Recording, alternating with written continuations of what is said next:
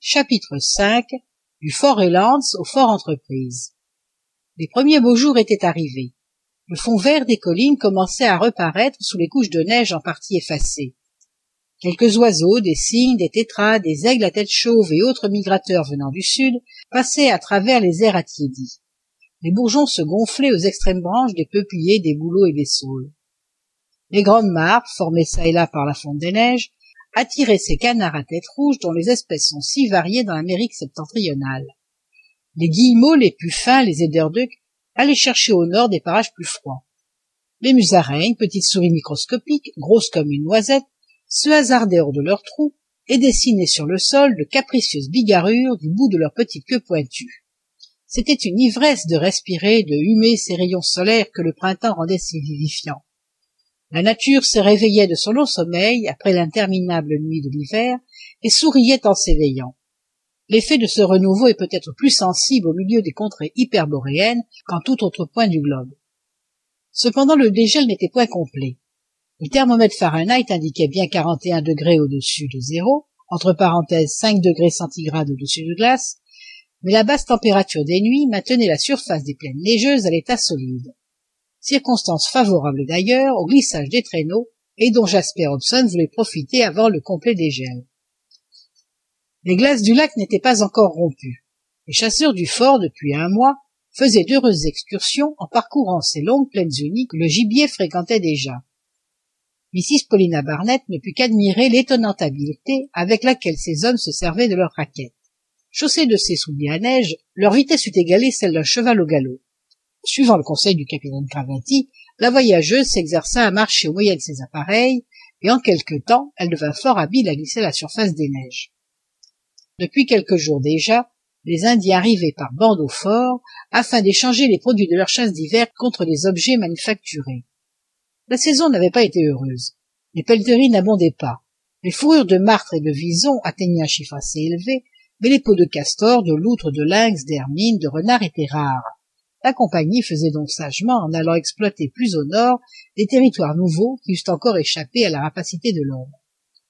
Le 16 avril, au matin, le lieutenant Jasper Hobson et son détachement étaient prêts à partir. L'itinéraire avait pu être tracé d'avance sur toute cette partie déjà connue de la contrée qui s'étend entre le lac de l'Esclave et le lac du Grand Ours, situé au-delà du cercle polaire. Jasper Hobson devait atteindre le fort Confidence, établi à l'extrémité septentrionale de ce lac. Une station tout indiquée pour y ravitailler son détachement, c'était le fort Entreprise, bâti à deux cents milles dans le nord-ouest, sur les bords du petit lac Snur. À raison de quinze milles par jour, Jasper Hobson comptait y faire halte dès les premiers jours du mois de mai. À partir de ce point, le détachement devait gagner par le plus court le littoral américain et se diriger ensuite vers le cap Bathurst. Il avait été parfaitement convenu que dans un an, le capitaine Craventy enverrait un convoi de ravitaillement à ce cap Bathurst et que le lieutenant détacherait quelques hommes à la rencontre de ce convoi pour le diriger vers l'endroit où le nouveau fort serait établi. De cette façon, l'avenir de la factorerie était garanti contre toute chance fâcheuse et le lieutenant et ses compagnons, ses exilés volontaires, conserveraient encore quelques relations avec leurs semblables. Dès le matin du 16 avril, les traîneaux attelés devant la poterne n'attendaient plus que les voyageurs. Le capitaine Craventy, ayant réuni les hommes qui composaient le détachement, leur adressa quelques sympathiques paroles. Par-dessus toute chose, il leur recommanda une constante union, au milieu de ces périls qu'ils étaient appelés à braver. La soumission à leur chef était une indispensable condition pour le succès de cette entreprise, œuvre d'abnégation et de dévouement. Des hurrahs accueillirent le speech du capitaine, puis les adieux furent rapidement faits, et chacun se plaça dans le traîneau qui lui avait été désigné d'avance. Jasper Hobson et le sergent Long tenaient la tête. Mrs. Paulina Barnett et Madge les suivaient, Madge maniant avec adresse le long fouet esquimau terminé par une lanière de nerfs durcis. Thomas Black et l'un des soldats, le Canadien Peterson, formaient le troisième rang de la caravane. Les autres traîneaux défilaient ensuite, occupés par les soldats et les femmes. Le caporal Joliffe et Mrs. Joliffe se tenaient à l'arrière-garde. Suivant les ordres de Jasper Hobson, chaque conducteur devait autant que possible conserver sa place réglementaire et maintenir sa distance de manière à ne provoquer aucune confusion. Et en effet, le choc de ces traîneaux lancés à toute vitesse aurait pu amener quelques fâcheux accidents. en quittant le fort reliance jasper hobson prit directement la route du nord-ouest il dut franchir d'abord une large rivière qui réunissait le lac de l'esclave au lac Wolseley. mais ce cours d'eau profondément gelé encore ne se distinguait pas de l'immense plaine blanche un uniforme tapis de neige couvrait toute la contrée et les traîneaux enlevés par leurs rapides attelages volaient sur cette couche durcie. Le temps était beau mais encore très froid.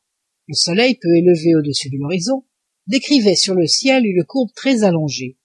Ses rayons brillamment réfléchis par les neiges donnaient plus de lumière que de chaleur. Très heureusement aucun souffle de vent ne troublait l'atmosphère et ce calme de l'air rendait le froid plus supportable.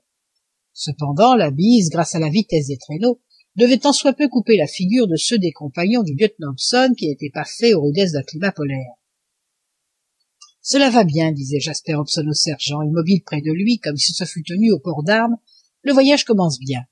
Le ciel est favorable la température propice nos attelages filent comme des trains express et pour peu que ce beau temps continue notre traversée s'opérera sans encombre. Qu'en pensez-vous sergent long? Ce que vous pensez vous-même lieutenant jasper répondit le sergent qui ne pouvait envisager les choses autrement que son chef. Vous êtes bien décidé comme moi sergent reprit jasper hobson à pousser aussi loin que possible notre reconnaissance vers le nord. Il suffira que vous commandiez mon lieutenant et j'obéirai. Je le sais sergent répondit jasper hobson et je sais qu'il suffit de vous donner un ordre pour qu'il soit exécuté. Puissent nos hommes comprendre comme vous l'importance de notre mission et se dévouer corps et âme aux intérêts de la compagnie. Ah sergent long je suis sûr que si je vous donnais un ordre impossible il n'y a pas d'ordre impossible mon lieutenant. Quoi? Si je vous ordonnais d'aller au pôle nord j'irais mon lieutenant. Et de revenir ajouta jasper hobson en souriant. J'en reviendrai répondit simplement le sergent long. Pendant ce colloque du lieutenant hobson et de son sergent mrs paulina barnett et madge elles aussi échangeaient quelques paroles lorsqu'une pente plus accentuée du sol retardait un instant la marche du traîneau ces deux vaillantes femmes bien encapuchonnées dans leurs bonnets de loutre et à demi ensevelies sous une épaisse peau d'ours blanc. Regardaient cette âpre nature et les pâles silhouettes des hautes glaces qui se profilaient à l'horizon.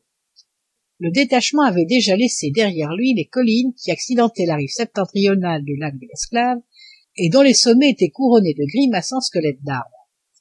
La plaine infinie se déroulait à perte de vue dans une complète uniformité. Quelques oiseaux animaient de leur chant et de leur vol la vaste solitude parmi eux on remarquait des troupes de cygnes qui émigraient vers le nord et dont la blancheur se confondait avec la blancheur des neiges. On ne les distinguait que lorsqu'ils se projetaient sur l'atmosphère grisâtre. Quand ils s'abattaient sur le sol ils se confondaient avec lui et l'œil le plus perçant n'aurait pu les reconnaître